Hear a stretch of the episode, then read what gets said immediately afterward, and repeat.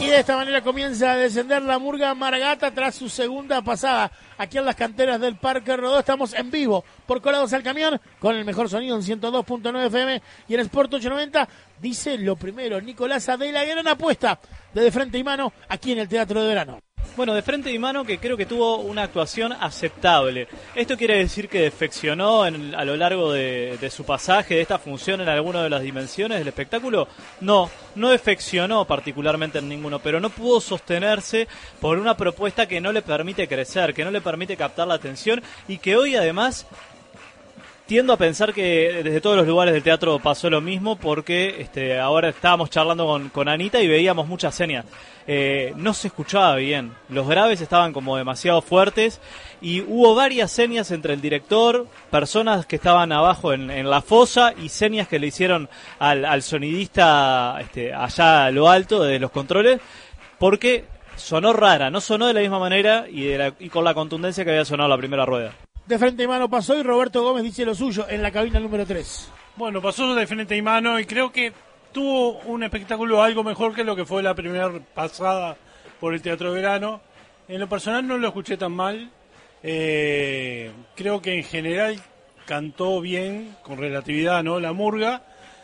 Y su debilidad, su gran debilidad son los textos. Pero eh, la gente la está despidiendo de pie, aplaudiendo creo que fue un, un decoroso espectáculo.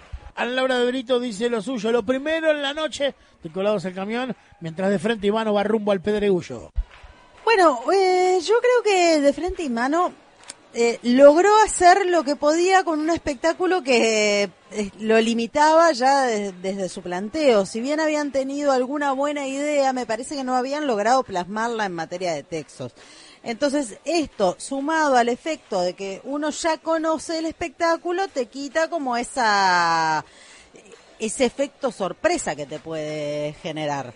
Eh, yo creo que la murga no cantó mal, pero sí tuvo problemas de amplificación y de sonido, eh, claros, clarísimos. El director pasó casi toda la actuación mirando hacia abajo, buscando algunos referentes que, que estaban en la vuelta eh, referentes además que todos conocemos, ¿no? Gente vinculada al ambiente de la murga, gente que ha salido en murga, preguntándole cómo se sonaba. Yo llegué a ver una conversación entre dos personas. No voy a nombrar al que estaba abajo porque no, no sabemos si se lo puede nombrar.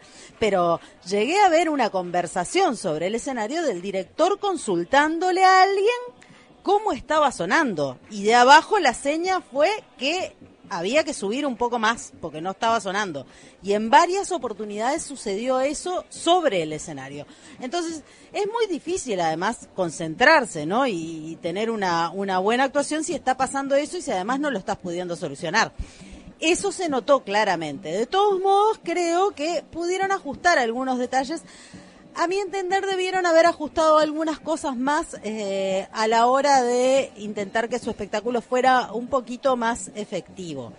Eh, sí me voy a detener en la canción de canción final que cantan eh, las dos solistas mujeres, que la verdad que me parece que es una de las partes mejor logradas de la murga por un montón de cuestiones, por lo que dicen, por cómo lo hacen, pero además por eh, la opción que se toma, que es que canten ellas dos, porque la temática, la que están cantando, eh, refiere a una temática de género y a ir rompiendo techos de cristal y, e ir rompiendo barreras, y me parece que estuvo muy bien logrado ese momento de Frente y Mano. Florencia Travieso y Carolina González, las solistas de De Frente y Mano, dice lo suyo Jorge Natal en Colados al Camión. Bueno, la gran apuesta de frente y mano, a mi entender, de acuerdo a lo que al espectáculo que nos brindan en las dos rondas, era poder participar en el Carnaval Mayor de Montevideo.